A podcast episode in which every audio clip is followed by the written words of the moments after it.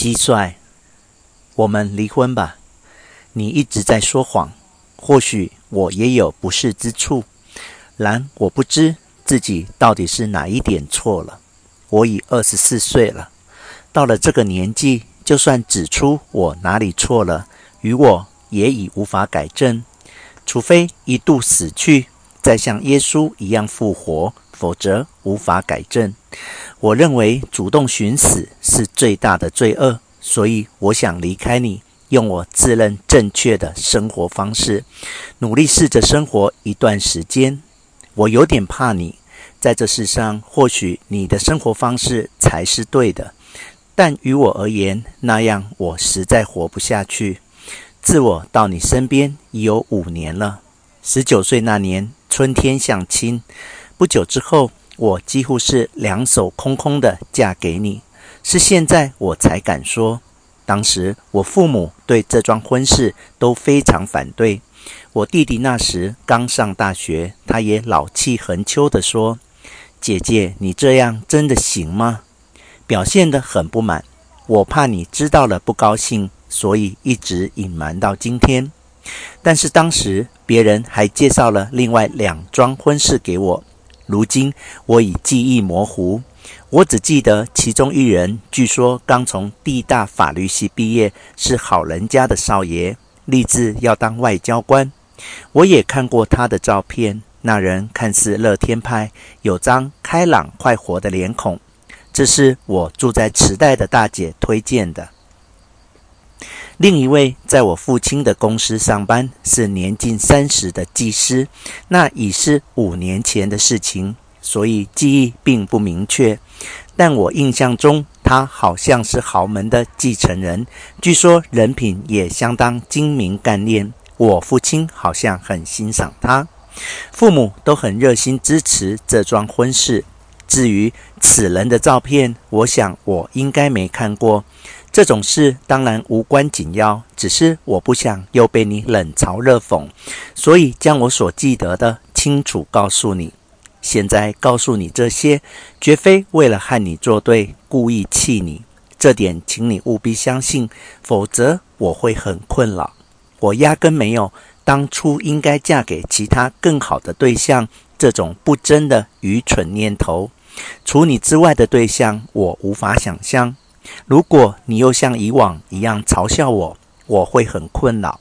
我是说真的，请你认真听我说完。无论当时或现在，我都没有和他人结婚的意愿。这点我很确定。从小，我最讨厌的就是拖拖拉拉、暧昧不清。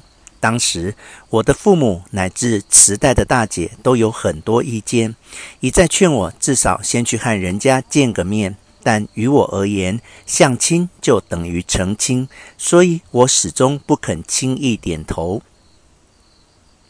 我完全无意和那种人结婚。如果对方真如大家所言那么完美，那他不用和我相亲，应该也找得到很多理想的妻子人选。况且，我总觉得提不起劲。我懵懂地想着，我一定要找一个在这世界上。怎么说，你肯定又要笑我了。非我不娶的男人结婚，正好就在那时候，你向我提亲了。因为太荒唐，我父母打从一开始就很不高兴。因为那家古董店的淡马先生原本是来我父亲的公司卖画，照例又卖弄他的口才，推销半天后，居然开玩笑说：“这幅画的作者肯定很快就会出人头地。”怎么样？不如把令千金许配给他云云。我父亲当时只是随便听听，姑且还是买下那幅画，挂在公司会客室的墙上。没想到过了两三天，淡马先生又来了，这次竟然是认真上门提亲，简直太夸张了。提亲的淡马先生固然有问题。委托淡马先生来提亲的男人更荒唐，因此我父母都目瞪口呆。不过事后询问你，才知你毫不知情，一切都是淡马先生出于义气自作主张。这些年，淡马先生帮了你不少忙，你现在的成功都是拜淡马先生所赐。他对你真的是和买卖无关，堪称鞠躬尽瘁了。可见他有多么欣赏你的才华。今后你也绝对不能忘记淡马先生。当时我听到淡马先生突兀的提亲，在惊讶的同时，忽然很想见你一面。不知为何，我非常开心。有一天，我偷偷去父亲公司看你的画，那段经过我跟你提过吗？我假装有事找父亲，走进会客室，独自欣赏观赏你的画。那天天气非常寒冷，我浑身哆嗦地站在没有暖气的宽敞会客室角落，凝视你的画作。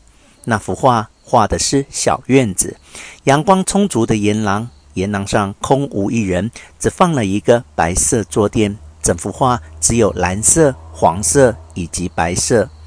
看着看着，我渐渐颤抖得越来越厉害，甚至无法站立。我认为这幅画只有我才懂，我是说真的，你别笑我。